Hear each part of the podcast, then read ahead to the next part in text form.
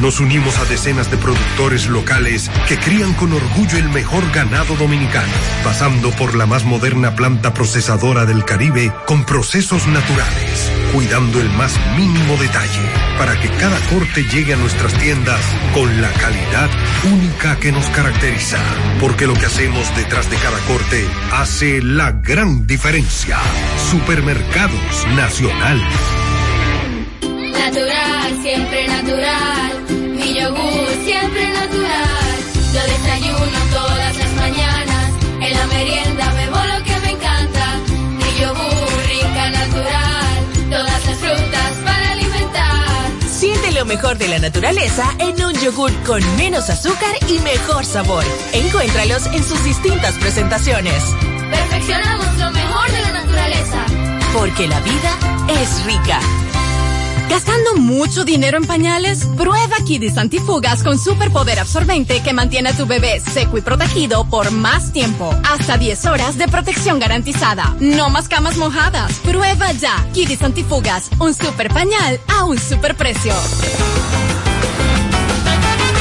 Juanchi, dime a ver. Oh, tranquilo, aquí en lo mío, organizando la bodega. Mira todo lo que me llegó. Epa, pero bien ahí. ¿Y tú qué? Cuéntame de ti. Aquí contenta. Acabo de ir con mi cédula a empadronarme. ¿Empadro qué? ¿Y qué es eso? Mira, hombre, eso es que te inscriben para votar por tus candidatos de RD, pero desde el exterior, como si tú fueras a votar allá, pero viviendo aquí. Porque, ajá, uno vive aquí, pero el corazón lo tiene allá. ¡Sabroso! Pues llévame contigo que yo no me voy a quedar fuera. Vamos. Julia, busca tu cédula que vamos allí a empadronarnos. Empadrónate por la patria que llevas dentro. Junta Central Electoral.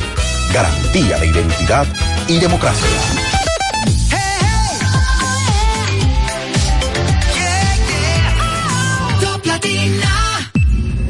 Desde ahora en Top Latina, las noticias, análisis, entrevistas, en un diálogo ameno y jovial, en No se diga más.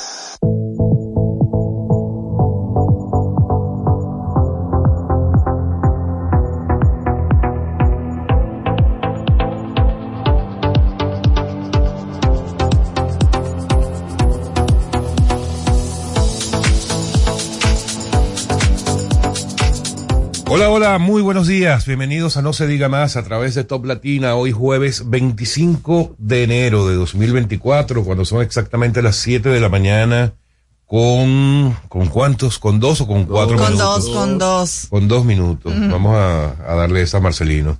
Amigos, eh, bienvenidos. Alex Barrios, quien les habla. Gracias por estar acompañándonos como siempre lo hacen desde sus casas, oficinas, lugares de trabajo o desde el tránsito, desde su vehículo.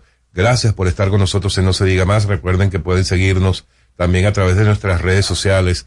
No Se Diga Más RD, tanto en X como en Instagram. También pueden seguirnos a través de nuestra, de nuestro canal de YouTube en Tol Latina, las entrevistas en YouTube y en Spotify. En la producción del espacio Olga Almanzar, en la coordinación de la producción Sheila Paredes y en los controles Marcelino de la Rosa. Buen día, Odette Hidalgo. Muy buenos días, señores. Bienvenidos a No se diga más. Nosotros estamos felices como siempre de conectar con todos ustedes, especialmente hoy que es jueves. Qué alegría, señores. Ya ha llegado el casi el fin de semana. Y aquí en No se diga más hemos tenido una semana potente. En el día de ayer tuvimos un programazo interesantísimo con todos los candidatos de la 1 a diputados. Bueno, sí, con los, con los- con uno de los, de los cuatro más importantes, vamos a decir. Por, por eso es que Fernando Abreu. Cuidado. Bueno, qué vaina, ¿eh? Espérate. Así que yo quiero invitar a todos Ahora dice, a que dice alguien de, la que, de, de los que estaba aquí ayer que no, que, que comenzamos con los que están más punteros. Pero claro. Ya eso, eso sí, sí quizás está más cerca de la, No, debemos reconocer que la selección de, de nuestros cuatro invitados de la ayer encuesta que hicimos. ayer. fue, no, no, no, fue más por relación, por amistad con ellos, no, Sí, porque el, el, el acceso más fácil que teníamos.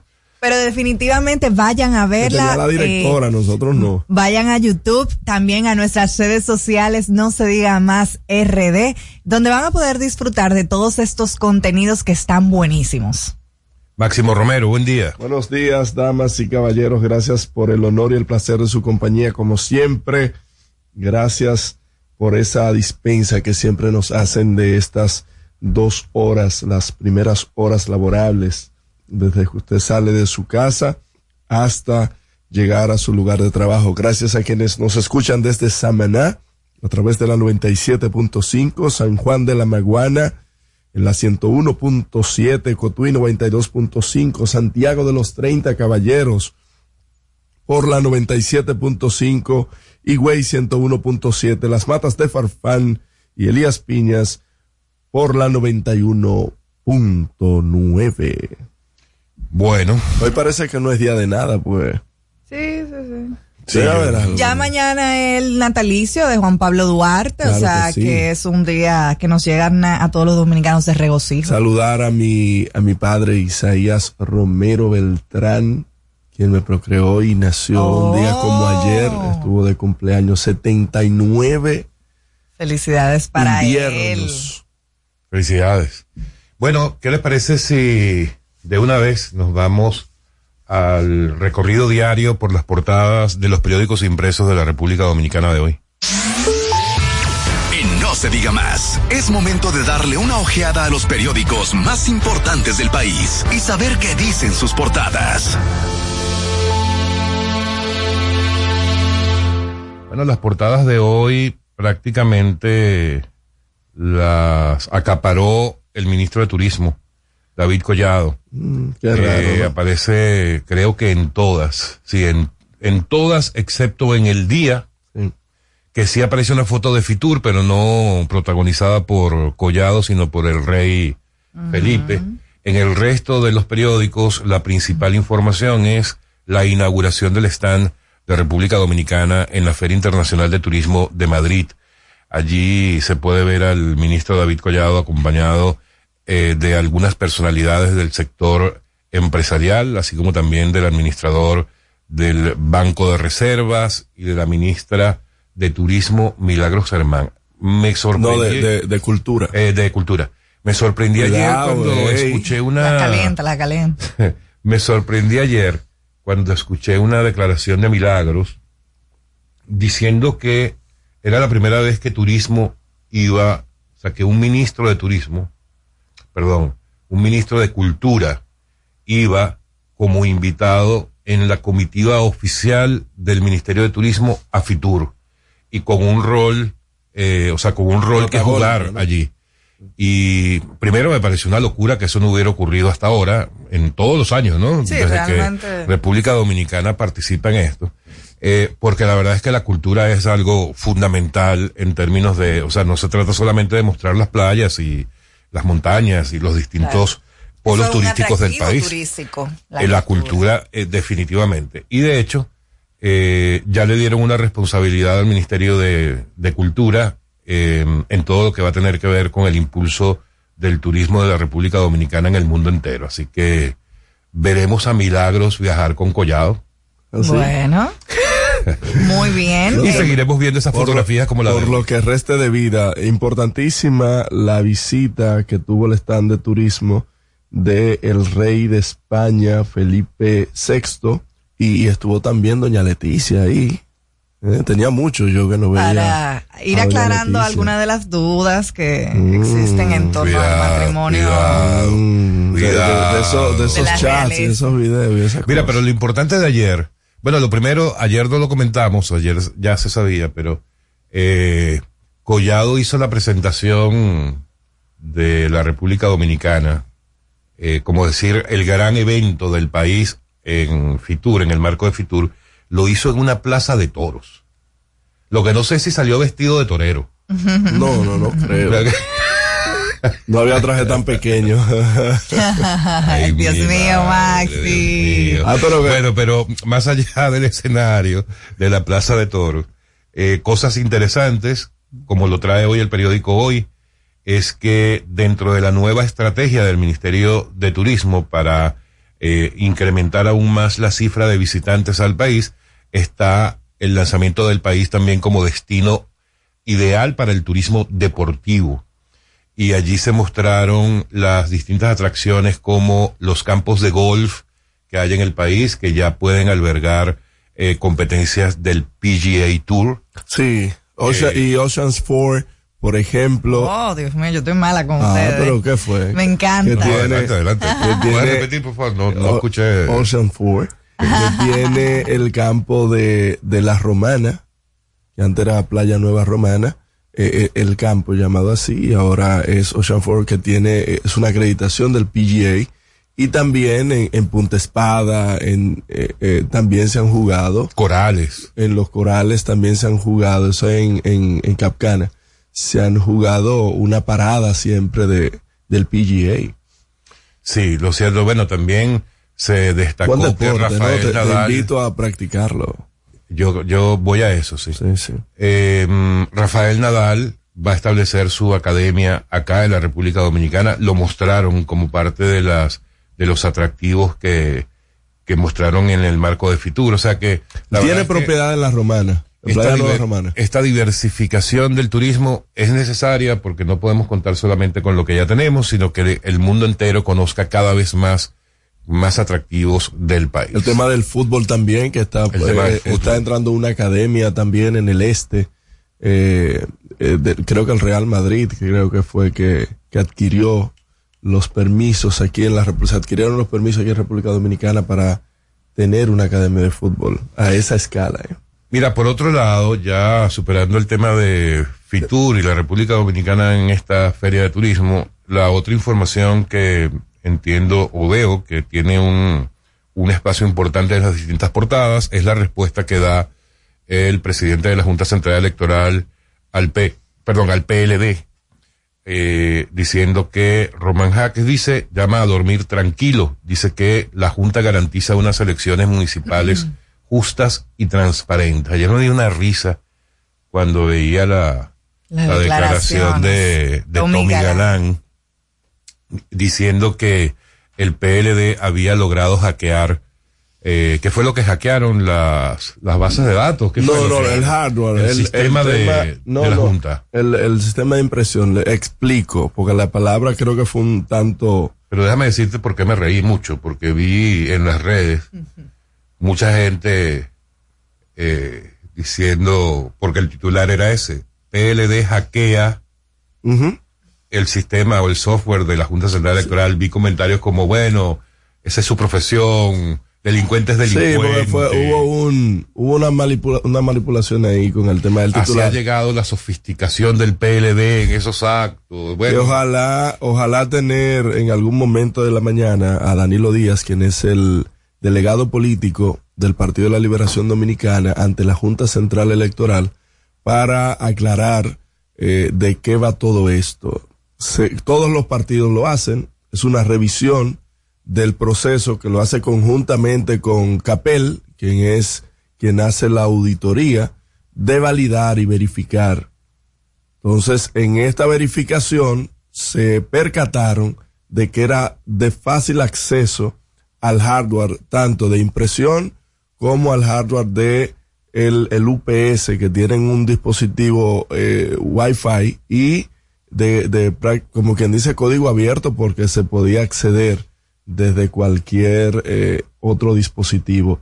Y eh, independientemente se haya malversado, es un tema que ha llamado la atención y en la segunda revisión que se hace estos equipos todavía eh, hay muchos temas pendientes que ojalá la Junta Central Electoral se encare y pueda resolverlos y guardar y mantener la tranquilidad que hay luego de lo sucedido en el 2020. Ahí yo voy porque yo veo un poco imprudentes esas declaraciones de Tommy Galán con respecto a que el PLD logró hackear el sistema de la Junta Central. Número uno, porque exactamente ahora la Junta Central se encuentra en un proceso de verificación, por lo cual es normal que salgan este Acá tipo estamos a 15 días de un proceso, eh, mi querida. pero La estamos Junta en los momentos de revisión. Es natural No, que eh, hayan, que hayan ciertos, eh, digamos, cosas por resolver. Pero ¿qué pasa? De- desde mi perspectiva, lo que debió hacer el PLD, pudo, podía hacer sus pruebas y podía hacer perfectamente una comunicación directa a la Junta Central. Porque es que luego de lo sucedido en el 2020, donde un país completo todavía está convencido de que el PLD fue quien hizo que esas elecciones municipales no se realizaran, pues es muy delicado volver a como a repetir la historia. Entonces, eh, creo que Pero fueron unas declaraciones muy desafortunadas. especulativo, porque lo De desafortunado es que todavía lo que sucedió en el 2020 aquí nadie sabe qué fue lo que pasó. Esa es la famosa percepción que se da. Entonces, creo que debieron pensar mejor esa, e- esa comunicación que hizo Tommy Galán, porque, y además, también a mí me preocupa, porque cuando quieren desacreditar desde ante un proceso, haciendo esta, esta Pero un denuncia. llamado de alerta. esta denuncia, pero es que tú la puedes hacer de otra manera, haciendo una comunicación oficial como un partido directamente a la Junta Central. ¿Por qué tú quieres afectar la percepción pública del proceso? Porque es que yo digo que el que va a perder siempre patalea, desde antes. Pero Entonces, el PRM pataleó y no desde perdió. antes. Entonces, eh, Vuelvo y lo te que yo y te creo... digo, el PRM pataleó. Mire, yo le voy a decir algo. No se trata de eso. Yo le voy a decir algo. Lo primero, tú tienes razón esto en cuanto a que eso no ha debido ser esa, ese tipo de declaración que dio Tommy Galán, porque la Junta Central Electoral está cumpliendo con su cronograma, está en un proceso acompañado de los representantes de los De los distintos partidos, partidos, claro. políticos, haciendo todo el proceso de revisión, auditoría, etcétera, a todos los equipos que se van a utilizar durante el proceso de elecciones de, de febrero y de mayo.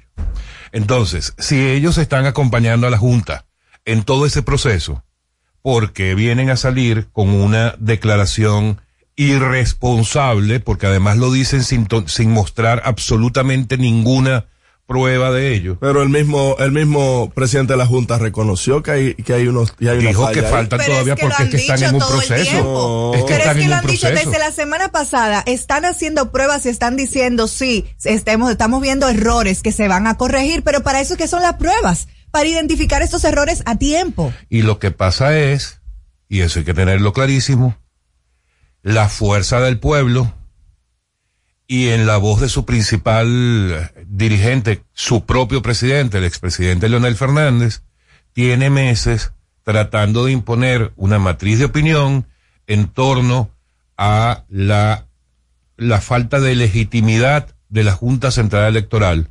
Desde mi punto de vista, muy responsable, porque lo que están es creando anticipadamente un ambiente para que cuando pierda, que saben que van a perder, Es peligrosísimo. tener la excusa de que ese proceso estuvo amañado. Eso es lo que están haciendo. Y el PLD, lamentablemente, ayer, con esta declaración, simplemente se montó en la estrategia de la fuerza del pueblo a través de Tommy Galán. Señores, hay que ser responsables en ese tipo de declaraciones con respecto a ese tipo de hechos El que lo que fue pueden es, responsable en el que lo 20. que pueden es perjudicar el sistema democrático de este país y una de las principales razones o elementos que todavía mantienen a este país gozando del sea un 2 o sea un 5 de un crecimiento económico como el que tiene, del atractivo para las inversiones extranjeras, del atractivo para los turistas, una de las principales razones o elementos para que eso ocurra es precisamente la estabilidad social y Así política es. de este país. No jueguen con eso.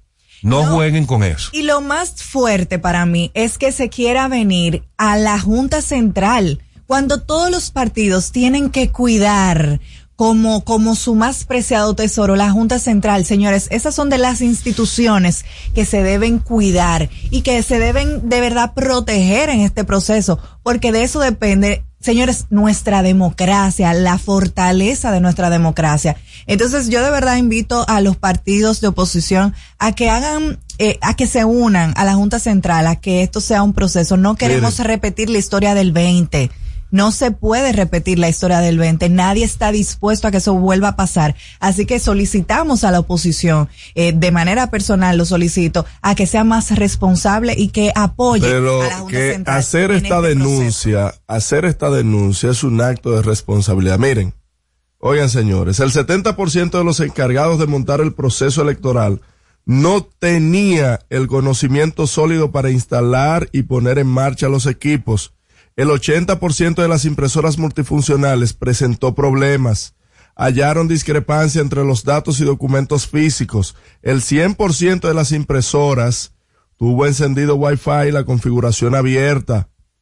Hubo problemas con reconocimiento del USB, problemas con la digitalización entre actas y, y, y eso usted está llamándolo irresponsabilidad. La eso. Junta Central ha sido totalmente transparente para decir esas informaciones, porque eso lo está diciendo bien, la Junta Central, no bien. ningún Sí, no, porque partido. usted lo sabía. No, eso lo dijo, eso lo dijo Tommy Galán ayer. Eso, ta- eso la Junta Central Eso lo dijo ya lo había Galán. dicho. La Junta Central la ya, Junta- de- desde la sí. semana pasada, la Junta está Está diciendo bien, todas las pero ¿qué ha fallas que se están presentando. Pero está bien.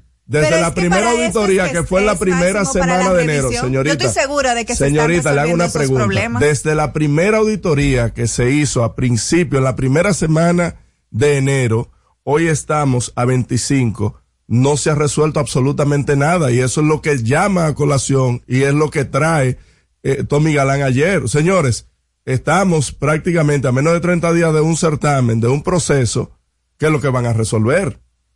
Se va a resolver. Se No, tiene ya, que resolver. no, ya veo. Se Ah, tiene se que tiene. resolver. Yo, Ah, lo que, ok. yo lo que invito a, lo que hago es invitar a Tommy Galán. Mira, ahora hay que ser serio, viejo. Hay que ser serio.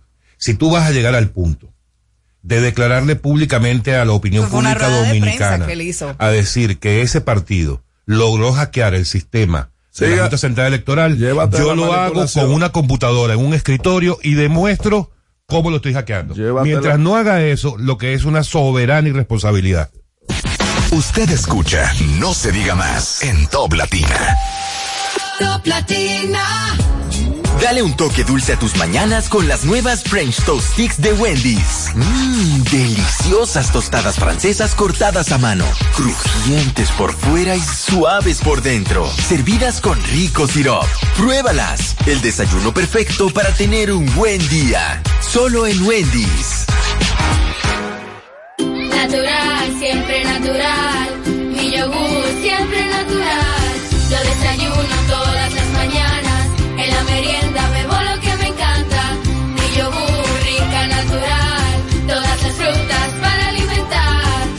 lo mejor de la naturaleza en un yogur con menos azúcar y mejor sabor. Encuéntralos en sus distintas presentaciones. Perfeccionamos lo mejor de la naturaleza. Porque la vida es rica. Ponte tu careta y acompáñanos a celebrar la decimoquinta entrega del Carnaval Punta Cana. Sábado 3 de febrero en el Boulevard Primero de Noviembre a las 3 de la tarde. Vive la experiencia de un carnaval diferente, donde podrás disfrutar de food trucks, música, comparsas nacionales e internacionales, en un ambiente familiar y seguro. Un aporte de la Fundación Grupo Punta Cana para promover el arte y la cultura en la región. Te esperamos. Para más información síguenos en Instagram, arroba carnaval de Punta Cana.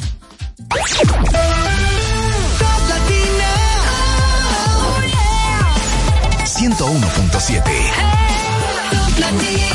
Una emisora RTN. Síguenos en las redes sociales. Arroba no se diga más radio.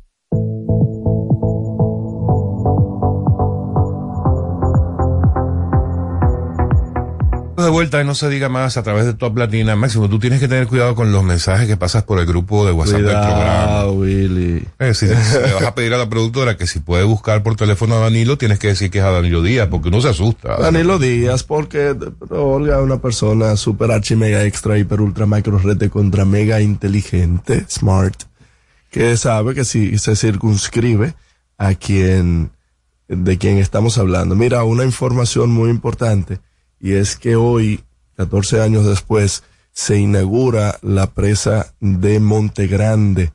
Todavía faltan las obras adyacentes, que como son los canales de riego, que está en proceso de licitación, y eh, luego de un primer Picasso que se dio en el 2010 y de, tantos problemas que ha tenido esta obra y, el costo que ha tenido por no haberse terminado a tiempo, eh, ya por fin hoy, por, la, por lo menos al embalse de la presa, se le estará dando formal inauguración en el día de hoy.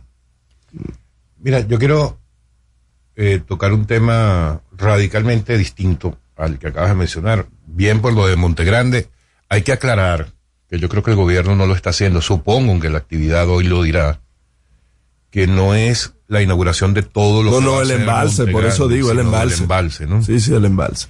Mira, eh, lo que quería comentar era el tema a mí me, aunque, aunque son comentarios legítimos, porque cada quien eh, tiene, sabe qué le afecta a cualquier decisión de cualquier autoridad, etcétera, y tiene derecho, por supuesto, a, a hacer cualquier tipo de reclamo. Pero cuando se trata de medidas, acciones o decisiones por parte de una autoridad que representa evolución o desarrollo para una comunidad, una región o un país, oye, mm, eh, hay que, hay que entender que eso ocurre. Y voy a decir claramente a qué me refiero. Ustedes saben que han estado anunciando, de hecho vimos algunas imágenes de la llegada del primer tren del monorriel de Santiago. Que según la gente de Santiago, yo, yo la verdad no, no logro, más allá de lo que ha dicho el gobierno, yo no logro dimensionar eh, desde la capital lo que eso va a representar como solución de transporte para Santiago. Pero toda la información que me llega es positiva, o sea, la gente, la gente que suele utilizar el transporte colectivo de la ciudad de Santiago lo ve como un gran avance, como pudo ser en su momento el metro, la, la línea 1 del metro, luego la línea 2, el teleférico de, de los Tres Brazos, luego el teleférico de los Alcarrizos y ahora el monorriel de Santiago. ¿Y por qué hago este comentario? Porque es que en los últimos días ya empezaron a levantarse las voces, adivinen de quién, de los sindicalistas representantes del sector transporte. Classic. Porque empiezan a reclamar, bueno, porque hay una gran cantidad de conductores, de transportistas que hoy día prestan un servicio que se quedó en el tiempo, que es absolutamente ineficiente, a cargo de unidades que la verdad es que distan mucho de ser las unidades adecuadas para prestar un servicio correcto a los, a los pasajeros, eh, y empiezan a reclamar porque ellos dicen, y aquí lo, grave del asunto y lo, y lo cuestionable, es que no vamos a permitir que funcione el monorriel de Santiago. Primero, ningún sindicato de transporte debe ser capaz de limitar o de impedir un avance como este. Y lo segundo es, y esto es una pregunta que yo les hago a ustedes para generar algún tipo de discusión. Cualquier gobierno, cualquier autoridad, olvídense de que es República Dominicana y de que es Santiago. En cualquier lugar, el gobierno está obligado a que si sustituye con un gran avance a una cosa obsoleta, tienen que hacerse cargo de toda la cantidad de personas que pierden su empleo a raíz de eso. Por un tema social, eh, por lo menos irlo moviendo a, otras acciones. Por ejemplo, eh, cuando se hizo el corredor tanto de la Núñez, Churchill y, y la Charles de Gaulle, esos choferes, o la mayoría de esos choferes, fueron incorporados en las labores que tenían que ver con este nuevo modelo Pero de transporte. en un fideicomiso. Pero tuvieron que ser Exacto. entrenados, ¿no? Primero. Sí, porque- pero por eso digo, si el gobierno tiene la planificación de que para el tercer trimestre de este año va a tener un monorriel que va a desplazar prácticamente el tránsito convencional de los carros de concho, entonces pudo haberlos reagrupado y entrenarlos, por ejemplo, en otras tareas, ya sea en un tema técnico con el Infotep o con el ITLA, eh, o, o buscar la manera, porque ellos mismos Brindarle alternativas. Brindarle alternativas, pues no lo puede tampoco dejar desamparados. Sí, pero también como tú dices, eso es una responsabilidad en términos sociales, pero el Estado, el gobierno, no tiene absolutamente ninguna re- eh, responsabilidad en términos, vamos a Directa. decir, directa o legales o pero, constitutivas. pero, pero para- ven acá, ¿y cómo no, tú no, vas no, a pero dejar, espérate, tú Máximo, vas pero es que tú tienes que dejar que la gente termine el comentario, Dios mío. Porque Después si están, si están si haciendo lo una pregunta de, ¿tiene el gobierno la responsabilidad? Te estoy diciendo, en términos sociales no la tiene, debería, sí, pero en términos legales, en términos concretos, el Estado no tiene esa responsabilidad. Claro que debería, pero en términos concretos no la tiene. Y al final del día, nosotros nos regimos por nuestra constitución y en la constitución se establece claramente hay que poner el bien colectivo sobre el bien individual. Y no es verdad que eh, eh, vamos a dejar de desarrollar este tipo de proyectos por el bien individual de un grupo de personas. Claro que debería, pero en términos concretos no tiene ninguna responsabilidad. Tú tienes que dejar que la Miren, gente hable, Dios mío. déjenme comentarles un poquito. A ver. Eh, con el tema del sistema integral de transporte de Santiago, Eh, yo estoy segura que eso es una gran solución para la gran mayoría de personas eh, que viven en esa zona norte del país y que va a ser algo que va a revolucionar y va a mejorar la calidad de vida de esa gente de una manera exponencial. O sea, el santiaguero hoy en día se toma dos horas de pasar un punto A a un punto B. Por la poca planificación territorial, entre todos los temas, factores que, que nosotros conocemos de planificación que sufre nuestro país. En Santo Domingo se implementó el modelo de los corredores, que es distinto a este modelo que se está haciendo en el sistema integrado de transporte de Santiago. Aquí en Santo Domingo, los carros públicos que fueron sustituidos por corredores, se creó un fideicomiso eh, en el que esos dueños de su carrito pasan a ser dueños de estas guaguas. Ellos son quienes incluso la compran con el apoyo del gobierno. Eh, se le hace un sistema de horario, se le dan derechos que no tenían como seguridad social, ¿verdad? Con todo su seguro de salud, con todas las cosas positivas que hace la formalización de este tipo de servicios y donde esos choferes hoy en día ya disfrutan de una mayor calidad de vida. En Santiago es distinto porque estamos hablando de que es un sistema más sofisticado. ¿Qué sí puede hacer el gobierno y estoy segura que lo va a hacer? Reunir a todos esos líderes choferiles eh, y también a todos los miembros que se dedican a esta loable labor. ¿Para qué? Para presentar